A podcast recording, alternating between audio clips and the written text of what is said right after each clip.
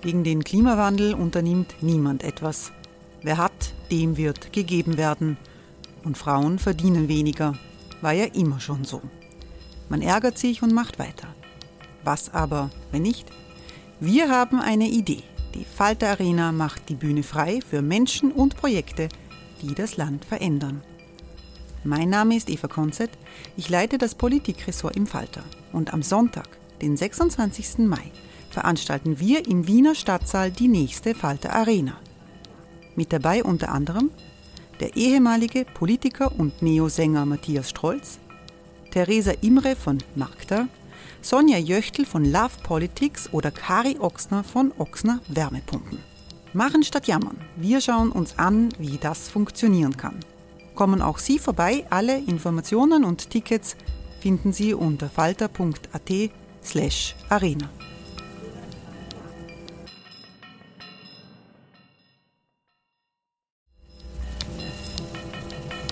slash arena. Falter-Podcasts werden durch Werbung unterstützt. Das hilft bei der Finanzierung unseres journalistischen Angebots.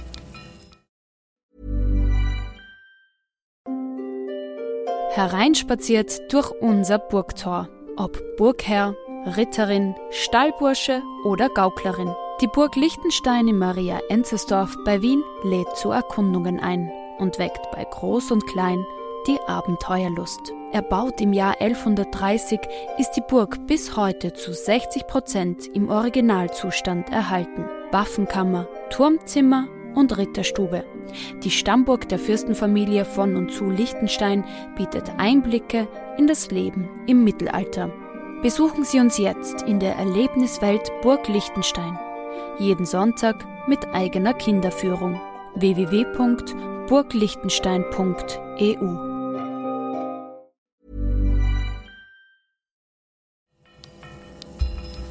Falter Radio, der Podcast mit Raimund Löw.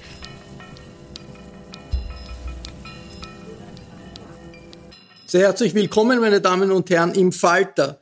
Der Sozialstaat gehört zu den großen Errungenschaften der westlichen Demokratien und vor allem der Arbeiterbewegung. Wir besprechen heute, wie brüchig das soziale Netz bei uns geworden ist angesichts der schweren Verwerfungen, die die Pandemie ausgelöst hat und zu denen jetzt auch noch äh, die Folgen des Ukraine-Krieges kommen. Wir wollen auch die Frage stellen, ob soziale Rechte im Verfassungsrang äh, auch etwas bringen können, die Sicherheit in unserem Land erhöhen können. Es sind Anliegen, die auch am 1. Mai von vielen Seiten vorgebracht werden. Wir melden uns aus der Redaktion der Wiener Wochenzeitung Falter. Wir sind alle online miteinander verbunden. Sehr herzlich begrüße ich äh, unseren, äh, in unserer hochrangigen Runde Volksanwalt Bernhard Achitz. Guten Tag. Schönen guten Tag. Herr Achitz ist in der Volksanwaltschaft für den Bereich Soziales zuständig. Er war zuvor viele Jahre leitender Sekretär des Österreichischen Gewerkschaftsbundes. Ich freue mich, dass Professor Wolfgang Matzal dabei ist. Guten Tag. Grüß Gott. Professor Matzal ist Österreichs führender Experte für Sozialrecht.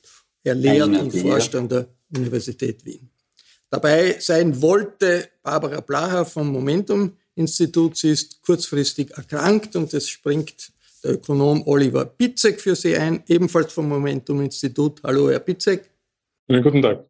Danke für die Flexibilität von Ihrer Seite. Das Momentum-Institut hat sich den Interessen der vielen äh, verschrieben in äh, den Erklärungen und in den Zielsetzungen des Instituts.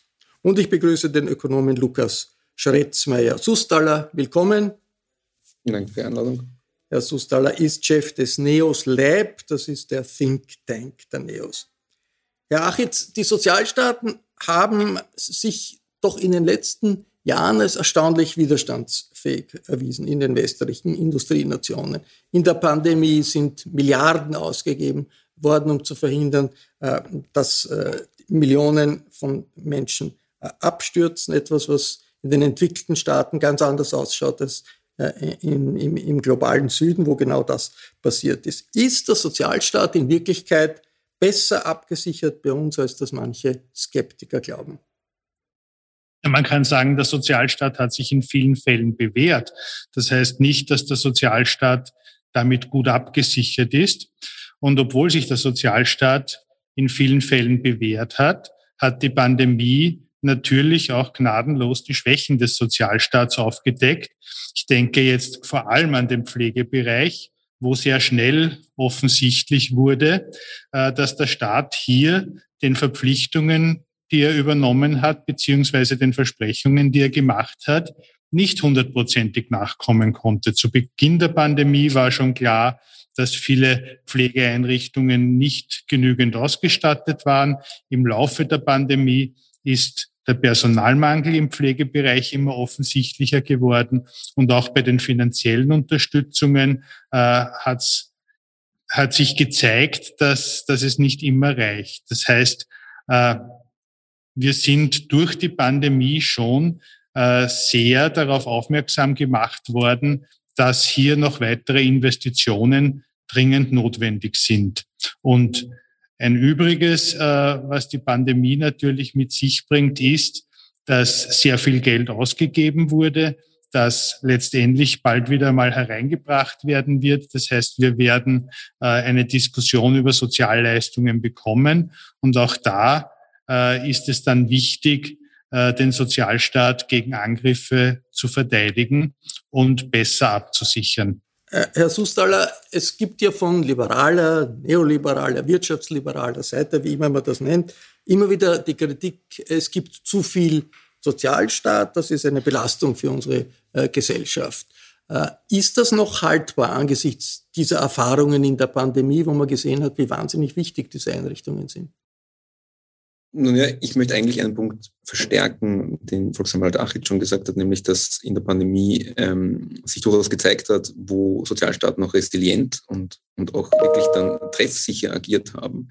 Am Ende des Tages äh, haben wir in Österreich gesehen, wie auch in relativ schneller Zeit für eine neue Herausforderung neue Instrumente geschaffen worden sind, um genau das zu verhindern, was Sie vorher beschrieben haben, dass Millionen Menschen plötzlich vor dem Nichts stehen, für das sie definitiv nichts können, wenn jetzt plötzlich eine globale Pandemie äh, über uns hereinbricht. Und ich finde, da kann ich den Satz von vorhin, dass hier die Stärke ausgespielt wurde, zu 100 Prozent unterstützen hatte auch an einigen Stellen gezeigt, die Pandemie als große Herausforderung, dass es einige Schwächen gibt. Ohne Zweifel. Weil ich glaube, dass, wo wir in Österreich im Verhältnis zum Beispiel zu skandinavischen Wohlfahrtsstaaten durchaus äh, mehr lernen können, äh, besser werden können, smarter werden können, ist auch zu schauen, wie es um die Treffsicherheit steht, wie es da, darum ausschaut, die Instrumente auch so zu gestalten, dass man überhaupt nachvollziehen kann, sind die äh, verteilungspolitisch sinnvoll, sind, äh, kommen die dort an, wo sie wirklich besonders benötigt werden, wie schaffen wir es eben Herausforderungen wie die Pflege dann auch in einer vorausschauend zu planen, wenn wir eigentlich wissen, die Demografie bricht nicht über uns herein wie ein, eine Jahrhundertkatastrophe, sondern auf die können wir uns eigentlich vorbereiten. Und da sind andere Wohlfahrtsstaaten, glaube ich, evidenzbasiert unterwegs, ähm, als, als das in Österreich manchmal der Fall ist, wo wir sicher einen sehr vergleichsweise konservativen Wohlfahrtsstaat haben, der äh, manchmal nicht so ähm, widerstandsfähig oder manchmal auch nicht so innovativ ist. Und ganz ehrlich, ja, natürlich werden wir auch darüber reden, wie man zum Beispiel, wenn man Entlastungen verspricht, wie das jede Regierung äh, in den letzten Jahren gemacht hat, dass man da eben auch die Frage stellt, wo kann man dann auf der anderen Seite äh, Einsparungen finden. Und das ist halt eine Diskussion, die in Österreich tendenziell viel zu wenig geführt wird, dass man sich ein bisschen ansieht, wo sind Ausgaben wirklich effizient und wo sind sie weniger effizient. Und das betrifft auch soziale Ausgaben, das betrifft auch zum Beispiel die Rolle und Aufgabe in der Alterssicherung, in den Pensionssäulen. Ähm, und da sind andere Länder sicher wesentlich weiter, weil sie da deutlich stärker die Frage gestellt haben, was macht der Sozialstaat, was machen wir individuell und was machen wir zum Beispiel auf betrieblicher Ebene. Äh, Oliver Bitzek, wenn man sich das anhört, ist eigentlich nicht die Zeit vorbei, in der der Sozialstaat grundsätzlich verteidigt werden musste, weil in der politischen Diskussion stellt niemand mehr äh, das soziale Netz in Frage und seine Bedeutung. Ja, das glaube ich nicht, dass, das, dass äh, diese Zeit vorbei ist. Also wir sehen ja, es ist eigentlich ein, ein, permanentes, ein permanentes Ringen ähm, darüber, ähm, ob Sozialleistungen ausreichend sind ähm, man denke nur jetzt beispielsweise an die Diskussion, die wir jetzt während der Pandemie um das Arbeitslosengeld geführt haben. Ähm, es gibt mehrere politische Parteien im Parlament äh, und auch äh, bedeutende Teile der Sozialpartner, ähm, die wollen ein Arbeitslosengeld einführen, das äh, nach länger dauernder Arbeitslosigkeit weniger zahlt als jetzt. Jetzt wissen wir aber schon, dass das Arbeitslosengeld im Moment in Österreich im internationalen Vergleich überhaupt nicht hoch ist. Da verliert man schnell einmal knapp die Hälfte des Einkommens, wenn man arbeitslos wird. während gleichzeitig die Rechnungen für Miete, für Gas und Strom äh, nicht sinken und jetzt eigentlich in der Pandemie sogar äh, und vor allem in der, in der Teuerungswelle jetzt sogar steigen. Ähm, also dieser Kampf äh, ist nicht zu Ende. Ich glaube, wir sehen auch ganz deutlich, also wenn Herr Sustaller hier über Treffsicherheit spricht, und da müsste man genauer schauen, dann muss ich zunächst einmal sagen, naja, so weit sind wir noch nicht. Also wir haben 1,2 Millionen Menschen in Österreich, die armutsgefährdet sind. Wir haben äh, rund 130.000 Menschen, die im äh, Winter nicht wissen, äh, wie sie heizen sollen, äh, ob das Geld ausreichen wird dafür. Ähm, also da fehlt uns noch ganz viel. Ähm, wenn man jetzt, und wenn man überlegt, wo will man hin, äh, dann muss man sagen, ja, eigentlich ist das Ziel so diese Armutsgefährdungsschwelle von, das ist für eine Person so circa 1300 Euro im Monat. Äh, und da sind wir bei ganz vielen Sozialleistungen, die hunderttausende Menschen in Österreich bekommen, noch nicht. Also bei äh, der Mindestpension fehlen da noch circa 150 Euro im Monat. Bei, äh, beim Arbeitslosengeld beim durchschnittlichen und bei der ähm, Mindestsicherung fehlen da circa, also fehlen über 300 Euro im Monat auf diese Grenze. Also ich glaube, da ist noch viel Luft nach oben, damit wir unseren Sozialstaat, der wirklich viel tut, also er schützt auch 600.000 Leute vor Armut, ja, ähm, aber er schafft es eben auch bei Hunderttausenden nicht sehr ausreichend vor Armut äh, oder einer Armutsgefährdung zu schützen. Äh, und ich glaube, da ist eigentlich ein großes Investion, Investitionspaket in den Sozialstaat äh, noch fällig, ähm, das wir bisher nicht sehen. Wir sehen hauptsächlich ähm, Einmalzahlungen, die irgendwie die Probleme des Sozialstaates ähm, in Pandemie, in der Teuerung überspielen sollen, dass wir einfach bei den Sozialleistungen noch nicht dort sind, um die Armut tatsächlich im Land komplett abzuschaffen. Äh, Herr Professor Marzal, Sie verfolgen die Debatten um den Sozialstaat seit langem. Angesichts dessen, was Sie jetzt gehört haben, wie verändert sich diese Diskussion zurzeit? Also ich glaube, dass wir tatsächlich niemanden haben, der Sozialstaatlichkeit als Prinzip in Frage stellt. Das ist in Österreich vollkommen klar. Eine andere Frage ist das Niveau des Sozialstaats und die Frage der Instrumente der Sozialstaatlichkeit. Da gibt es heftige Debatten. Aber diese Debatten werden zum Teil mit eigenartigen Vokabeln geführt auch und zum Teil mit äh, falschen Vokabeln, ich ganz offen. Wenn ich jetzt gehört habe, Mindestpension zum Beispiel. Wir haben kein Mindestpensionssystem in Österreich. Wir haben ein Ausgleichszulagensystem. Und das bedeutet, dass wenn kleine Pensionen anfallen, dass da eben nicht heißt, uje, entsetzliche Armut, sondern möglicherweise steht dahinter dann ein Unterhaltsanspruch, stehen sonstige Erwerbseinkommen und ähnliches mehr. Oder wenn nicht, dann greift das Sozialhilfesystem. Das sind unterschiedliche Themen. Aber es bedarf in unserer äh, Gesellschaft einfach auch viel Detailwissen, um hier wirklich seriös argumentieren zu können. Und das führe ich darauf zurück, dass wir leider kein System des Sozialstaats haben, sondern schlichtweg einen historisch gewachsenen Fleckerlteppich. Der ist anfällig auf der einen Seite für Lücken und auf der anderen Seite für populistische Forderungen mit Vokabeln, die im Raum schweben und so weiter. Und das tut dem Sozialstaat nicht gut. Ich glaube, wir sollten wirklich ein System der Sozialstaatlichkeit entwickeln. Da sehe ich allerdings die Debatten enden wollend, äh, sowohl im Beginn wie tatsächlich nicht enden wollend in ihrem Ergebnis. Dazu ist die Gesellschaft im Moment, glaube ich, noch nicht reif genug, um hier wirklich einen grundlegenden Systemorientierung in die Sozialstaatlichkeit zu bringen. Ich halte die aber für wichtig, damit die Akzeptanz des Sozialstaats weiterhin besteht. Äh, Bernhard Achitz, wie sehr würde eine solche hm, Systemdiskussion die Verunsicherung, äh, die es ja gibt in der Bevölkerung, äh, helfen, diese Verunsicherung zu beheben? Und wie spüren Sie eigentlich als Volksanwalt, diese Verunsicherung bei den Menschen? Naja, die Systemdiskussion äh, zu beurteilen ist schwierig, weil wenn man eine Systemdiskussion beginnt, dann schwebt ja jedem ein anderes System vor. Äh, unser sozialstaatliches System ist ein Mischsystem aus steuerfinanzierten Leistungen, aus beitragsfinanzierten Leistungen. Äh, und an sich äh, gibt es Absicherungen in allen wichtigen Bereichen, die allerdings nur auf einfach gesetzlicher Ebene. Und der Professor Matzal war ja eine Zeit lang die personifizierte Gefahr fürs Sozialsystem. Da hat es ja unter Schüssel eine Kommission gegeben, wo er das Sozialsystem durchleuchten sollte. Da sind dann gute Ideen rausgekommen, wie Besteuerung der Unfallrenten, Ambulanz Nein, Herr Achitz, da muss ich so ganz klar widersprechen. Ich habe einen Prozess moderiert ja. in dem viele Akteure Vorschläge gemacht haben. Von mir kam genau. tatsächlich kein einziger Vorschlag. Bitte, ja, ja. Bitte keine Mythen transportieren, die eine reale Grundlage entbehren. Nein, nein, Sie waren Leiter dieser Kommission. War Leiter dieser da, Gruppe, wo Experten intensiv, haben. Da intensiv nachgedacht hat, wo man, wo man im Sozialsystem sparen kann. Und das äh, ist natürlich Nein, bei den Leuten auch ganz klar gesagt, wo es fehlt und wo man ausbauen soll. Das war auch ich nicht. noch einmal, das waren nicht meine Vorschläge. Ja. Bitte bleiben Sie seriös. Das war, das war ja auch nicht die einzige Diskussion, äh, die den Leuten vermittelt hat, dass im Sozialsystem immer wieder Eingriffe gibt, äh, die auf ihre Einkommen, auf ihre Lebensqualität auf ihre soziale Absicherung durchschlagen.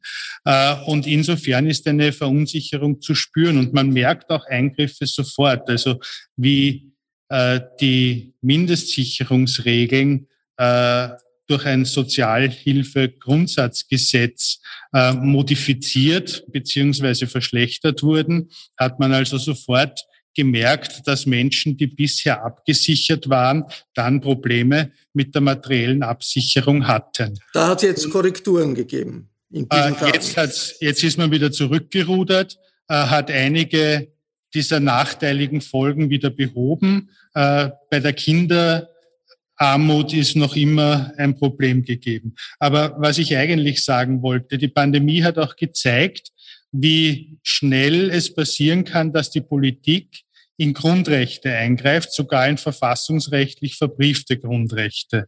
Die sozialen Rechte sind leider nicht verfassungsrechtlich verbrieft. Äh, der Eingriff in Grundrechte, die verfassungsrechtlich verbrieft sind, äh, unterliegt der Kontrolle des Verfassungsgerichtshofs. Der Eingriff in soziale Rechte unterliegt dieser Kontrolle im Moment nicht. Äh, wir sind der Meinung, dass äh, auch ein Eingriff in soziale Rechte der Kontrolle des Verfassungsgerichtshofs unterliegen sollte. Österreich bekennt sich dazu, ein Sozialstaat zu sein.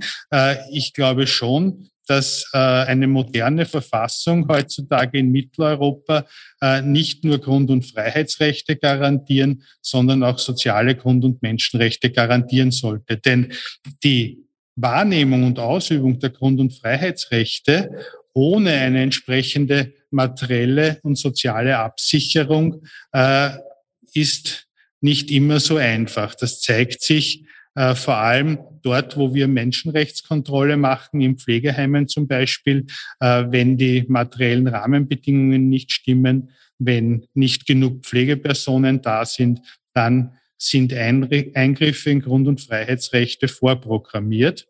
Und äh, insofern plädieren wir dafür, die Diskussion über die Aufnahme von sozialen Grundrechten in die Verfassung äh, wieder aufzunehmen. Und um den Kreis zu schließen, bei dieser Gelegenheit kann man natürlich und wird natürlich auch eine Systemdiskussion geführt werden.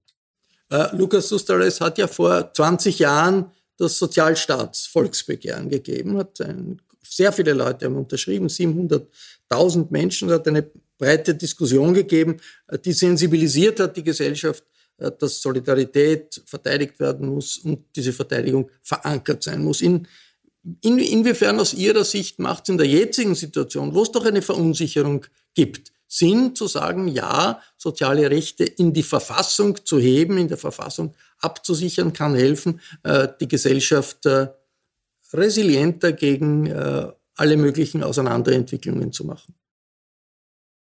Muss mich da ein bisschen rausnehmen, weil ich bin kein Jurist, ich muss das immer, immer wieder sagen. Ähm, und das ist eine juristische Diskussion. Wenn ich mit meinen äh, Bekannten ähm, äh, in, in, aus der Branche sozusagen rede, dann sagen sie mir oft, dass sozusagen dieser Schritt in die Verfassung jetzt nicht in Realita mit der äh, Zusicherung verbunden sein muss, die Sie gerade geschildert haben. Ich finde auch die Diskussion wird dann vielleicht ein bisschen plakativ und rein symbolisch auf die Frage, steht das jetzt so in der Verfassung, ähm, wenn wir eigentlich andere Systemdebatten führen müssten und die sind ja schon ein bisschen ange, angeklungen. Äh, der Kollege Bitschek hat gemeint, äh, wir brauchen ein Investitionspaket in den Sozialstaat. Der Herr Matzal hat gemeint, äh, wir brauchen unbedingt eine, eine, eine Diskussion über die Systematik von Sozialstaatlichkeit. Und ich glaube, man sieht schon auch im internationalen Vergleich, dass bei uns einige Diskussionen einfach immer ausgeklammert wurden, weil halt einfach die, der Status quo fortgeschrieben wurde. Und ich gebe mir zwei Beispiele. Wir diskutieren hier über die Verunsicherung und gegebenenfalls die Nichtabsicherung des Sozialstaats in einer Zeit, wo die Sozialstaatsquote man kann sie durchaus unterschiedlich definieren, aber sie ist auf einem historischen Hoch in der Pandemie äh, gewesen, nicht nur wegen des BIP-Einbruchs, sondern auch, weil wir einfach viele Leistungen ähm, ausgeweitet haben. Ähm, und ich glaube nicht, dass wir insgesamt jetzt darüber reden müssen, diese Quote nochmal weiter zu erhöhen. Ich glaube, wir müssen schon darauf achten, wo gibt es in diesem Fleckerlteppich, wie er vorbezeichnet wurde, wirklich Dinge, die fehlen. Wenn äh, der Herr Volksanwalt Missstände im Pflegebereich aufdeckt, dann gilt es natürlich, das Thema Pflegefinanzierung endlich einmal gesamtstaatlich institutionell neu zu, äh, zu klären. Aber ich glaube schon, dass man dann gleichzeitig die Debatte führen muss, wie in anderen Ländern, die einen modernen Wohlfahrtsstaat haben, die sich auf die demografische Entwicklung, auf den demografischen Wandel vorbereiten, dann auch zum Beispiel zu fragen, gibt es im Pensionssystem eine Möglichkeit, wie wir es schaffen, dass die Ausgabendynamik dort weniger stark ist, als in der Vergangenheit war. Und ja, da heißt es auch, dass wir mehr auf Prävention in der Gesundheitspolitik achten müssen, ein späteres Pensionsantrittsalter zur Regel machen sollten und so weiter und so fort. Ich glaube nicht, dass es nur eine mehr-mehr-Diskussion sein kann, weil wir ja auch sehen, dass wir dadurch, dass wir gewisse Diskussionen ausgeklammert haben, in Österreich bei sehr hohem Absicherungsniveau relativ häufig den Fall haben, dass zum Beispiel im World Value Survey oder in anderen Umfragen die Leute sagen, sie, sie fühlen diesen Sozialstaat als nicht genauso fair oder gerecht wie zum Beispiel in Schweden oder Dänemark. Und ich glaube, daran sollten wir als Österreich schon auch arbeiten, dass wir in dieser Diskussion weiterkommen müssen, dass der Sozialstaat nicht nur groß und abgesichert ist, sondern auch verstanden wird, von der Systematik an ein paar Stellen vergleichbarer und einfacher wird und ja, damit auch mehr Akzeptanz äh, in der Bevölkerung findet. Äh, Herr Professor Matzal, äh, diese Idee, äh, soziale Rechte im Verfassungsrang. Geht das nicht in Ihre Richtung, die Sie vor, vorgeschlagen haben, weg vom Fleckerlteppich zu einer äh, Gesamtkonstruktion des Sozialstaates? It's that time of the year. Your vacation is coming up. You can already hear the beach waves, feel the warm breeze, relax and think about work. You really, really want it all to work out while you're away. Monday.com gives you and the team that peace of mind. When all work is on one platform and everyone's in sync, things just flow wherever you are. Tap the banner to go to Monday.com.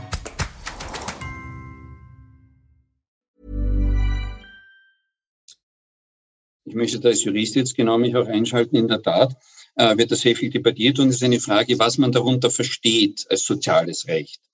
In der österreichischen Grundrechtsdogmatik versteht man unter einem Grundrecht ein Recht, das einklagbar ist. Und jetzt kann man natürlich schaffen, ein Recht auf einklagbare Absicherung für den Fall der Arbeitslosigkeit. Das ist kein, kein, kein Problem. Aber gelöst ist damit noch nicht, weil es bleibt offen, in welchem Niveau das sich, das, sich das abspielt. Und es bleibt offen, wie es finanziert ist natürlich und wie es im Prioritätensetzungskonzept der Gesamtrepublik abgebildet ist. Äh, ich kenne niemanden, der dagegen sich ausspricht, dass man bei Arbeitslosigkeit jemand absichert. Das kann man sicher sofort ins Gesetz reinschreiben und in die Verfassung reinschreiben. Aber damit ist das Problem noch nicht gelöst. Ich fürchte, dass hier eine Scheindebatte geführt wird. Die eigentliche Debatte ist, haben wir genug Geld und klare Prioritäten? Und ich möchte es nochmal auf unser Zwischengeplänkel mit dem Herrn Volksanwalt eingehen. Ich halte gerade das nämlich für sehr fatal, auch für das Vertrauen ins System. Wenn Experten Ideen sammeln. Ich sage bewusst Ideen sammeln. Und dann heißt es so, Motto, Sie sind dafür zuständig, dass man einsparen wollte und so weiter. Dann ist das ein Teil der Gefährdung der Akzeptanz des Systems, weil dann gleicht das einem Redeverbot. Und ich bin mittlerweile alt genug, nein, schon äh, war nie entsprechend scheu, dass ich mir nicht ein Redeverbot umhängen lasse, sondern ganz klar sagen möchte, wo aus meiner Sicht Probleme sind. Und die Probleme sind nicht, dass irgendwelche Experten sagen, fahren wir den Sozialstaat runter. Das können Sie gerade von mir nie hören. Wenn Sie auf der Höhe der Zeit in der Literaturkenntnis wären, dann wüssten Sie, dass ich auch bereits voriges Jahr zum Beispiel, aber vor 30 Jahren schon vorgeschlagen habe, persönlich vorgeschlagen habe und auch Grundlage für die Judikatur des Menschenrechtegerichtshofs war meine Publikation, dass man soziale Leistungen absichert im Rahmen der EMRK. Das hat der Menschenrechtsgerichtshof unter Berufung auf meine Publikation entsprechend judiziert. Ich bin dafür eingetreten, dass man das auch ausweitet auf nicht nur die beitragsfinanzierten Leistungen, sondern auch auf die nicht beitragsfinanzierten Leistungen. Hier haben wir übrigens auch grundrechtliche Absicherung im Pensionssystem, judizierter Verfassungsgerichtshof, wie weit, wie weit Eingriffe in Pensionen verfassungskonform sind oder nicht. Ich bin immer dafür eingetreten, das auch auf andere Leistungen auszuweiten.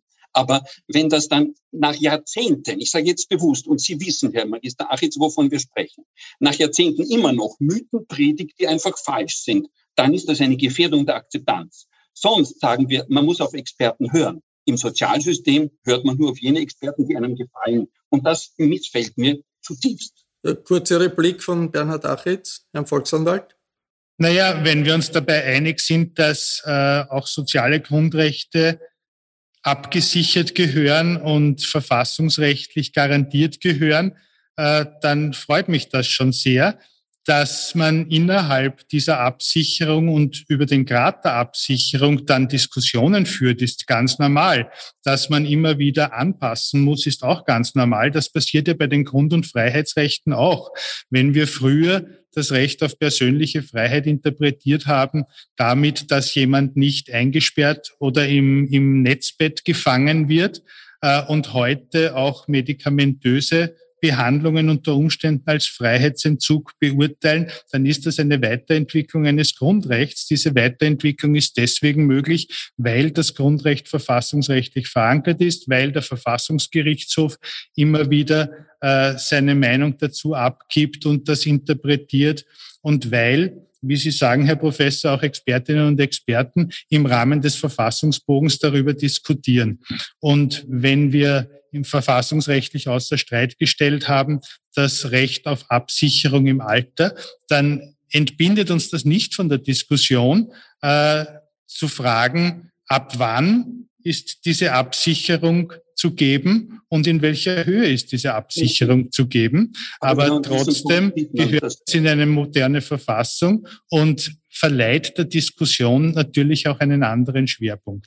Ich glaube aber, man sieht hier schön, die eigentliche Diskussion ist zu führen auf der Gestaltung der gesetzlichen Ebene.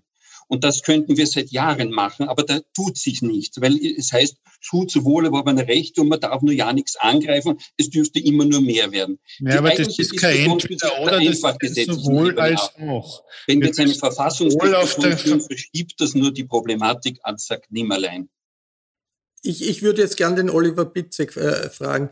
Äh, jetzt, äh, es gibt ja zum Beispiel, ist bekannt in der Verfa italienischen Verfassung das Recht auf Arbeit seit äh, der Gründung äh, der, der modern, des modernen Italiens hat eigentlich nicht wirklich äh, eine Rolle gespielt, ob jetzt Arbeitslosigkeit steigt oder, oder zurückgeht. Ist das nicht eher eine Frage der, des gesellschaftlichen Kräfteverhältnisses? Was bleibt von äh, sozialen Absicherungen, als ob das jetzt in der Verfassung steht, um ein bisschen äh, ketzerisch äh, die Frage zu stellen? Ähm, ja, da stimme ich Ihnen vollkommen zu. Also ich denke mir, natürlich wäre eine Absicherung in der Verfassung ein sehr schöner symbolischer Akt, der halt auch die Wichtigkeit ähm, des äh, Sozialstaates betont. Aber natürlich, das hilft jetzt ähm, der Hälfte der langzeitarbeitslosen Menschen, die armutsgefährdet sind, noch nicht. Das hilft äh, jeder dritten Alleinerzieherin, äh, die armutsgefährdet ist, äh, noch nicht. Also da braucht es dann wirklich auf konkreter gesetzlicher Ebene eben die Regelungen und ausreichende ähm, Sozialleistungen. Also wenn wir uns äh, denken, dass wir alleine äh, seit Beginn des Jahres durch die Teuerung haben äh, Sozialleistungen 36 Millionen an Wert verloren, ähm, dann macht das natürlich was mit den Leuten. Äh, da ist tatsächlich die Gefahr da, dass die Kaufkraft der Leute einbricht und ähm, dass wir jetzt in dieser Teuerungskrise, ähm, dass sehr viele Familien nicht unbeschadet ähm, diese Krise überstehen werden. Und da denke ich mir, also wie könnte man dann quasi diese Rechte ähm, operationell machen? Also wie könnte man diese dass man nicht nur sagt, der Sozialstaat soll rechtlich äh, in die Verfassung, sondern was muss man dann auch, auch tun? Ne? Man könnte eben die Sozialleistungen valorisieren. Wir haben das eben nicht bei allen Sozialleistungen. Also wenn Sie sich die Familienbeihilfe anschauen, ähm, wenn Sie sich äh, das Pflegegeld anschauen, dann ist das heißt eine Anpassung an die Inflation. Genau, eine Anpassung an die Inflation, dass die teilweise in den letzten 20 Jahren äh, ein Drittel an Kaufkraft äh, verloren haben. Ne? Also das wäre auch ein, ein wichtiger Punkt, wo kann man eben ansetzen äh, rechtlich, damit man dann ähm, die notwendig, damit die notwendigen Geldleistungen bei denen ankommen, die sie auch tatsächlich brauchen. Wir sind das viertreichste Land äh, der EU, also wir sind eines der reichsten Länder ähm, der Welt und wir haben immer noch äh, Hunderttausende Menschen im Land, die nicht wissen, äh, wie sie sich Kleidung kaufen sollen, ausreichend, die nicht wissen, wie sie unerwartete Ausgaben tätigen sollen. Ähm, also ich glaube schon, dass wir da noch viel zu tun haben. Äh, ganz kurz, äh, wie schafft man äh, Reformen, ohne dass sie in den Geruch von Sozialabbau kommen. In jeder Gesellschaft gibt es Veränderungen. Natürlich muss, muss auch das soziale System verändert werden, modernisiert werden. Was wäre da für Sie der entscheidende Punkt? Herr Sustaller, Sie haben das mehrmals angesprochen. Was ich mir manchmal wünschen würde, wäre, dass wir dieses Wir-Gefühl, was den Sozialstaat betrifft, stärker haben, sowohl auf der Ausgaben- als auch auf der Einnahmenseite. Das kommt mir vor, ist in einem Land wie Schweden oder Dänemark wesentlich stärker ausgeprägt, dass wenn zum Beispiel Diskussionen stattfinden über die Frage, wie man jetzt in der Coronavirus-Pandemie gegensteuert, dass dann sehr klar ist, das sind solidarische Gemeinschaftsleistungen und Aktionen auch von uns und nicht ein, ein herrschaftliches Gönnen koste es, was es wolle, äh, von äh, dem jeweiligen Regierungsvertreter, äh, der da sozusagen auftritt und, und Maßnahmen verkündet. Da sind wir, finde ich, in der Diskussion manchmal sehr stark obrigkeitsorientiert, wenn wir eigentlich diejenigen sein sollten, die die zentralen Akteure des Sozialstaates sind, als Steuerzahlerin, Steuerzahler, als, als Mutter, die vielleicht auf, oder als Vater, wenn es um Familienleistungen geht, als Unternehmer, wenn es um die Zahlung in die Arbeitslosenversicherung geht und so weiter und so fort. Und ich, ich finde, dieser Teil der Debatte, der wird mir oftmals ausgeblendet, weil wir halt extrem stark, und äh, das sieht man ja dann vielleicht auch äh, immer wieder in der Diskussion, wir haben einen sehr starken Fokus auf die, auf die sozialpartnerschaftlichen Pole sozusagen, auf das klare Interessensvertretung von Arbeitnehmerseite, Arbeitgeberseite. Aber dieses gemeinsam in die Zukunft schauende, das geht mir extrem ab. Herr, Volks, und Herr Volks, ja. Herr Volksanwalt, ganz kurz, skandinavischer Zugang zu Reformen im Sozialsystem, könnten Sie damit leben? Ist nicht, ist nicht wesentlich anders. Äh, man hat teilweise vor einem anderen Hintergrund diskutiert. Ja? Wenn wir äh, Änderungen im Sozialsystem dann meistens vor einem budgetären Hintergrund äh, diskutieren, wie das in der Vergangenheit leider sehr oft der Fall war, dann kommt einfach auch der Eindruck herüber, es geht rein darum, insgesamt in dieses Sozialsystem weniger an Steuermitteln zu investieren und nicht das Sozialsystem an geänderte Bedingungen anzupassen. Es entsteht der Eindruck, wenn ich das vor dem Hintergrund Schweden, einer Budgetdebatte in Schweden diskutiere. hat die Debatte begonnen vor dem Staatsbankrott. Das war ein rein budgetär getriggerter Prozess in den 90er Jahren. Und auch in Dänemark war das Thema des Budgets natürlich relevant, aber eben mittel- und langfristig. Und da hat man sich dann in einem parteienübergreifenden Konsens gefunden, wie sichern wir ohne, ohne ja, bei uns geht es immer um das Budget des nächsten Jahres in der Pensionsdebatte. Und das ist, nein, nein, äh, das ist keine nachhaltige Debatte. Ich muss ich ganz klar widersprechen. Gesagt, Gerade die Reformen des Jahres 2003 jetzt, waren auf 20 jetzt, Jahre angelegt. Wir sollten jetzt äh, die Gelegenheit wahrnehmen äh, und die Pandemie zu nutzen und zu schauen, äh, wo hat das Spuren hinterlassen, wo wird besonders deutlich, dass Lücken bestehen, die zu schließen sind äh, und wo funktioniert es eh gut, beziehungsweise wo hat man unter Umständen auch zu viel investiert, wo hat es Mitnahmeeffekte gegeben bei diversen Förderungen, die jetzt ausbezahlt wurden. Also eine ständige Evaluierung äh, soll schon stattfinden.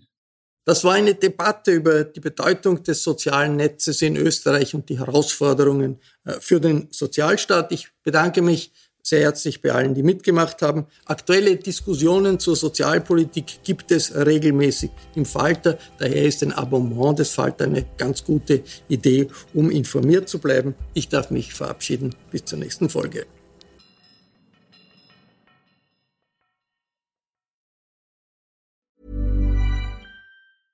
Imagine the softest sheets you've ever felt. Now imagine them getting even softer over time. That's what you'll feel with Bowl and Branch's organic cotton sheets. In a recent customer survey, 96% replied that Bowl and Branch sheets get softer with every wash. Start getting your best night's sleep in these sheets that get softer and softer for years to come. Try their sheets with a 30-night guarantee. Plus, get 15% off your first order at bowlandbranch.com. Code BUTTERY. Exclusions apply. See site for details.